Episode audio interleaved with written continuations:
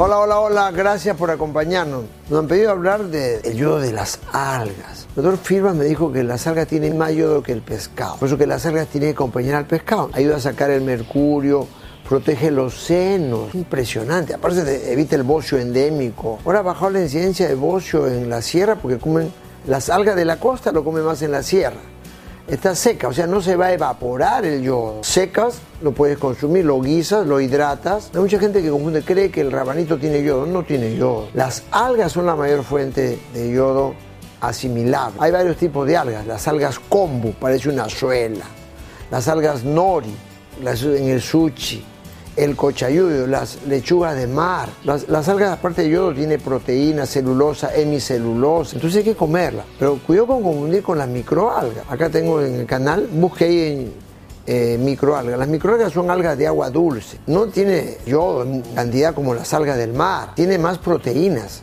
que minerales. Pero aparte del yodo, las algas tienen 12 veces más proteínas que minerales. Siempre he dicho, las algas salvará a la humanidad. Tiene que consumir algas porque aparte tiene los alginatos, el yodo, que ayuda a sacar los metales pesados y a proteger la, glándula tiroides. Muy bien, tenemos un informe a continuación. Un informe nos ha hecho eh, Oscar Flores sobre el yodo. El yodo es un mineral esencial para la salud y es fundamental para los seres vivos, desde las células más simples del fitoplancton marino hasta los organismos más complejos. Una de las razones por las que hay que consumirlo es porque ayuda al correcto funcionamiento de la glándula tiroides.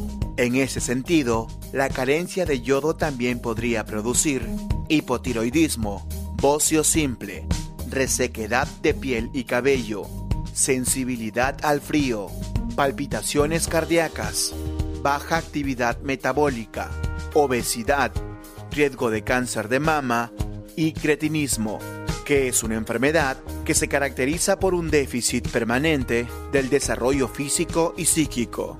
La carencia en la dieta de una mujer gestante podría ocasionar daños cerebrales irreversibles en el recién nacido, Además, participa en la síntesis del colesterol, mejora la agilidad mental y ayuda a quemar grasa. También mantiene en buen estado las uñas, piel, pelo, dientes. Por ello, es conveniente evitar su déficit. En un artículo publicado por la revista Discovery de Salud, se estima que la cantidad de yodo que encontramos en la leche, carne, pescado y huevos está entre 0,1 y 10 miligramos por kilo, mientras que en las algas comestibles la cantidad de yodo está entre los 600 y 1200 miligramos por kilo, siendo el alga kombu la más beneficiosa.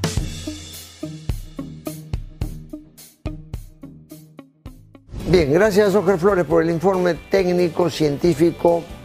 ¿ya? Gracias a Discovery Salud, esta revista que nos proporciona este informe. A comer algas marinas, 12 veces más minerales que cualquier planta de tierra. Tiene una, una calidad, de, clorofila que debe llamarse magnesiofila importante. Tiene la fuerza del mar. Es el alimento principal de los peces, ¿verdad? Hay que consumir un día algas, otro día microalgas.